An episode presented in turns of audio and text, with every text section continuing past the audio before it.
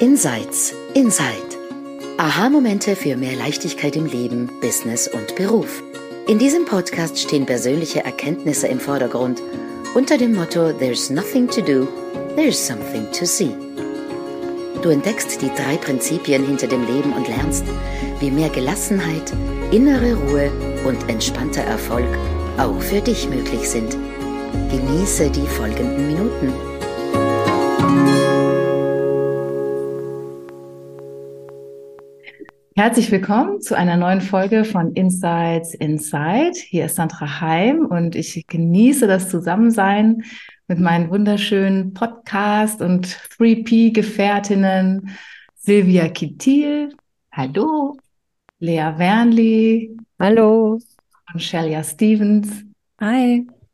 Ähm, ja, und wir, wir sind gerade in einer Podcast, ähm, äh, einer Podcast-Aufnahmen Begeisterung und kommen zwischen den Folgen auch immer, dann tauschen wir uns immer noch aus über das, worüber wir gesprochen haben und entdecken dann zwischen den Folgen wieder neue Dinge, die irgendwie auftauchen und wo wir gemeinsam hinschauen wollen. Und ähm, ich leite jetzt einfach nur in, in ein Thema ein, was eben nach der Session aufgepoppt ist, nach der letzten Podcast-Folgenaufnahme. Und ähm, es hat irgendwie mit ähm, dem menschlichen Gehirn und der tieferen Weisheit zu tun. Denn das Gehirn kann in alle möglichen Richtungen denken, Verwirrung stiften, ähm, begrenzt sein. Es kann Krankheiten entwickeln. Ähm, also man kann psychische Krankheiten besitzen. Ähm, und trotzdem, darüber haben wir uns gerade unterhalten, ähm, ändert das nichts an, an der Existenz der Prinzipien und dass sie immer für jeden da sind und immer durch jeden hindurch existieren, weil das gar nicht anders möglich ist. Und ähm, da kommen wir auch wieder in diesen Bereich von Psychologie, wo in der Psychologie so schnell äh, bewertet, kategorisiert wird und vielleicht auch so eine Enddiagnose gestellt wird, die keine Hoffnung mehr wirklich zulässt, wo es dann darum geht, Medikamente zu nehmen oder oder was auch immer und wo irgendwie, wenn wir uns diesem Verständnis öffnen und, und, und meint, universeller Intelligenz, Lebenskraft, dann ist doch immer noch was anderes möglich und sind auch Wunder möglich. Und ähm, ich habe eben von Mark Howard erzählt, einem der 3P-Legenden, der auch schon seit Jahrzehnten mit diesen Prinzipien arbeitet. Und er hat äh, eine Erfahrung geteilt, die er mit einer Dame hatte, die Demenz erkrankt war. Und es war eine Gruppensitzung und Mark Howard hat einfach sein Verständnis geteilt über die drei Prinzipien und ähm, saß in dieser Runde. Und diese demenzkranke ältere Dame ähm, kam später zu ihm ins Büro und hat ihm einen Zettel gereicht und da stand drauf, Thank you for handing me the silver lining. Ähm, übersetzt ist das so wie, kann man das übersetzen, Shelia? Danke, dass du mir den roten Faden wieder, ähm, danke, dass du mich an den roten Faden erinnert hast. Vielleicht so in die Richtung. Ja, also da steckt viel drin, also viel, wo ich herkomme, was meine wahre Natur ist. Also und das war möglich, obwohl diese Dame dement war.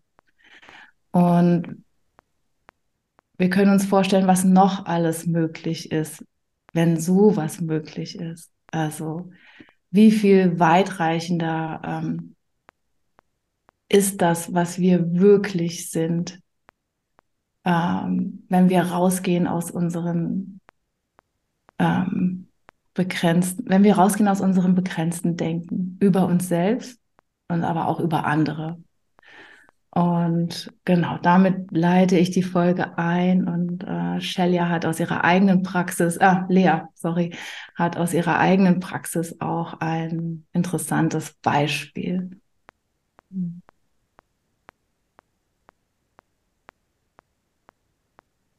Ja, ich glaube, dass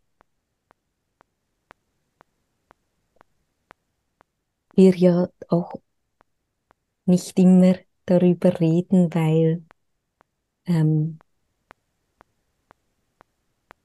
das Prinzip, das für viele als erstes wahrnehmbar ist, ist Gedanke. Oft. Und wenn aber Denken gar nicht in dieser Form möglich ist, wie wir uns das vielleicht gewohnt sind, dann kommen wir eigentlich ganz schnell zu Mind oder Essenz oder Liebe darunter, eben zu dem, was wir wirklich sind. Und ich habe nur vorher erzählt, wie, wie ich auch mit Menschen mit Beeinträchtigung auf körperlicher oder geistiger, kognitiver Ebene gearbeitet habe, auch mit Jugendlichen. Und natürlich haben sie auch Denken durch sie hindurch und Low-Mood und High-Mood, aber manchmal keine Sprache und auch keine aktive Veränderung des Denkens. Und das hat mich damals so berührt. Das war ein Junge, der, der konnte nicht in dieser Form kommunizieren, über Worte, Sprache, wie wir, weder schriftlich noch mündlich.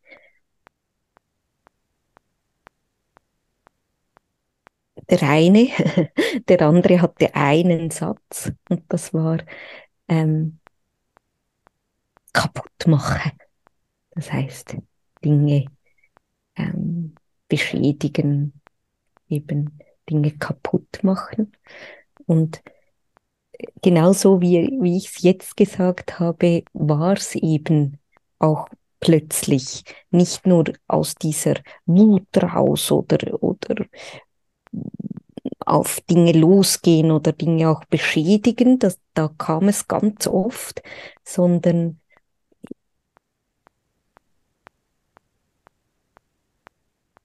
wie ich zu sehen begann, wie mein Blick auf ihn sein Gefühl für sich verändert hatte. Und er mit mir über diese wenigen Worte kommuniziert hat, auch in Verbundenheit oder Liebe oder aus seinem Wesen heraus. Und das war eine verrückte Veränderung. Also die ohne Worte, da wurden plötzlich Worte daraus.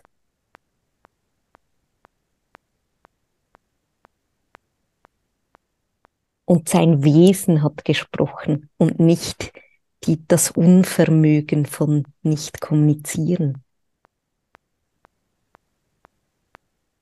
Und das Nicht-Kommunizieren hat, war eben auch nicht wahr. Der hat so ganz verrückte Bilder gezeichnet, die ganz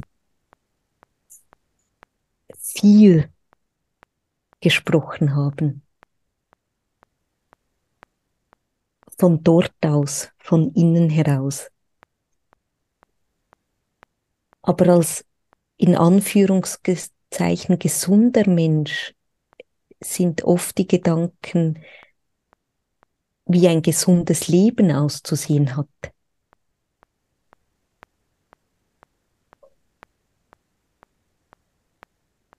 Und auch das ist ein gesundes Leben, ein richtiges Leben, ein volles Leben, ein, ein erfülltes Leben. Auch wenn die Form, die der Mensch, das Hirn vielleicht tatsächlich nicht so funktioniert wie wir es als Norm bezeichnen würden. Aber da wird es breiter, es wird größer, es wird auch hier wieder, wie schon beim letzten Mal, für unser Verstand nicht mehr nachvollziehbar. Und dort kommt the feeling rein, dieses Gefühl, von dem wir immer wieder sprechen, dass alles größer ist als wir, das lebendige Leben durch uns so viel potenter, kreativer, wilder, eigenartiger, breiter als unser kleiner Verstand sich das ausdenken könnte. Aber dort auch hinzuschauen öffnet, auch wenn wir für uns da hinschauen.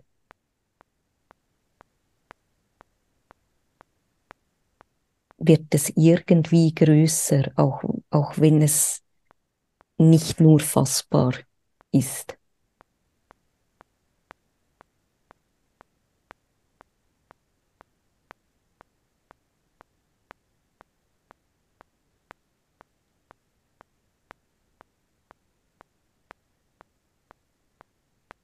wir, wir, wir haben so gelernt in Kategorien, ja, was ist, was ist gesund in diesem Fall, was ist gesund und was ist krank und diese Bücher, was krank ist, werden ja immer dicker und dicker und dicker und man glaubt ja eigentlich, dass da draußen eh kaum jemand mehr gibt, der gesund wäre. Ähm, aber das ist natürlich auch nur unsere Bewertung, die wir vornehmen. Ich habe ein, ein unglaubliches ähm, Beispiel einmal gelesen. Ich weiß nicht, ob Sie die Alma Deutscher kennt. Alma Deutscher wird so ein, ein wenig wie die zweite, wie der zweite Mozart gehandelt. Sie sagt, sie ist nicht der zweite Mozart, sie ist die erste Alma Deutscher. Also ein kleines Wunderkind. Mittlerweile ist er, glaube ich, auch 16 oder 17. Ähm, ein Wunderkind, das schon sehr, sehr zeitig Klavier spielen konnte, das ähm, Opern mit fünf Jahren geschrieben hat. Also ein Wunderkind.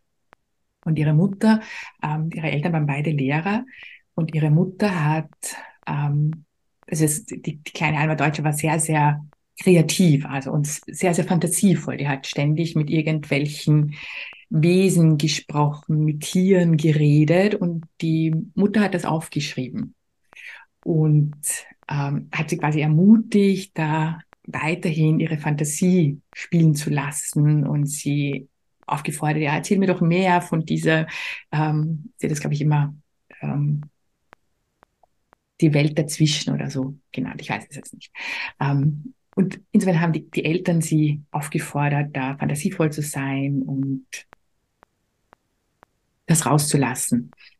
Und ja, so, so ist halt diese Alma Deutscher aufgewachsen, hat dann sehr bald Klavierspielen gelernt, wobei ihr Vater sie Klavierspielen unterrichtet hat und gemeint hat, er war so wahnsinnig stolz, weil er hat, ähm, was für ein toller Lehrer er ist, was er der kleinen dreijährigen Alma Deutscher alles beibringen konnte in kurzer Zeit, bis er dann irgendwann einmal draufgekommen ist und gemeint hat, na, die, das wusste sie schon alles. Sie, er hat ihr eigentlich gar nichts beigebracht. Aber diese Alma Deutscher hat dann das Glück gehabt, dass ihre Fantasie von ihren Eltern äh, rausgeholt wurde. Und ja, so ist sie halt als Wunderkind dann groß geworden und ist jetzt sehr berühmt. Ähm, und im Vergleich dazu habe ich ein, eine Geschichte von einer Amerikanerin gelesen, die wie ich die, wie ich die Geschichte, es war ein Film, ein Kurzfilm, war dieses Mädel 16, 17, sie konnte kaum sprechen, sie konnte nicht schreiben, ähm, war ständig in Schulen für Kinder mit Beeinträchtigungen, ich weiß jetzt nicht, was der äh, politisch korrekte Ausdruck dafür ist. Ähm, nun, wie ist dieses Kind aufgewachsen? Wie sie sehr klein war, hat sie ständig irgendwelche Tiere gesehen. Sie hat mit Tieren gesprochen, sie hat eine Fantasiewelt gesehen und ihre Eltern sind mit diesem Kind zum Arzt gegangen und die Ärzte haben gesagt, ja, also dieses Kind ist schizophren und das muss behandelt werden. Es ist nicht okay, dass dieses Kind irgendwelche Fantasiegeschöpfe sieht. Und jedes Mal, wenn sie das tut, dann muss man das beibringen, dass das nicht okay ist. Und insofern war dieses Kind, wurde dieses Kind auch ein sehr, sehr fantasievolles Kind von Anfang an klein gehalten. Es ist nicht okay, zusammengeschnitten. Und ja, bis es letztendlich ähm, ähm, sich einfach nicht weiterentwickeln kann. Ich will das einfach nur so nehmen. Ich kann jetzt nicht sagen, ob dieses andere Mädchen auch ein Wunderkind wäre oder nicht. Ähm, wo ich hindeuten möchte, ist, dass wir, dass wir alle dieses dass da so viel drinnen ist und so viel Potenzial da ist und es ist ganz gleich, ähm, in, in welcher Hülle das ist und wir aber von der Gesellschaft dann so zusammengeschnitten werden. Also wir haben, das passt nicht in diese Norm hinein und deswegen ist es krank. Das passt nicht in diese Norm hinein, deswegen muss es behandelt werden. Das passt nicht in diese Norm hinein, deswegen muss es zusammengeschrumpft werden. Und aber zu, zu verstehen, dass das, das ist alles Weisheit. Jede, jede, jede Lebensform ist Weisheit, ganz gleich, wie sie herauskommt und wie sie sich zeigt. Ähm, es ist Weisheit. Und die zeigt sich halt in unterschiedlichsten Formen und das ist okay so. Ähm, mich hat das einfach so, weil ich früher auch nie darüber nachgedacht habe und ähm, über Schizophrene oder also immer ich sie wahrscheinlich selbst auch als krank behandelt hätte oder nicht so, hat nicht so ein Potenzial oder eingeschränkt oder was auch immer. Und wenn wir aber da den Blick ein bisschen da, da wenden und uns ähm, aufmachen dafür, wie viel da ist, wie viel Möglichkeit zur Kommunikation mit allen Formen sind, ganz gleich, wie die äußere Form ist, ähm, die Möglichkeit zum Verständnis da ist und zu einem tieferen Verständnis, das oft keine Worte braucht, dass das ähm, in Worte ja gar nicht zu fassen ist. Ja, das war jetzt. Hm. Hm. Ja. So, ich ich habe heute gar nicht so viel dazu hinzuzufügen, aber was ich halt gespürt habe, so wie wo du gesprochen hast, war einfach Lebendigkeit oder das, das habe ich in all diesen Schilderungen gehört. Einfach Lebendigkeit, ohne Bewertung in irgendeine Richtung oder, oder die andere. Und für mich ist ähm, das Wort, was wir in die drei Prinzipien nutzen, meint, mein, mein Wort, mein persönliches Wort dafür ist Leben. Leben zeigt sich immer in Lebendigkeit, in, in alle möglichen Formen. Und ja, das ist einfach wunder, wunder, wunderschön. Mehr habe ich dazu nicht beizufügen heute, ihr Lieben. Ja, wollen wir dann zum Abschluss kommen? Ja, dann, dann hoffen wir, dass äh, für dich, lieber Zuhörer, etwas dabei war, was dich weiter durch den Tag trägt. Und dann freuen wir uns schon dich bald wieder unter unseren Zuhörern wissen zu dürfen. Alles Liebe und bis zum nächsten Mal. Tschüss. Tschüss.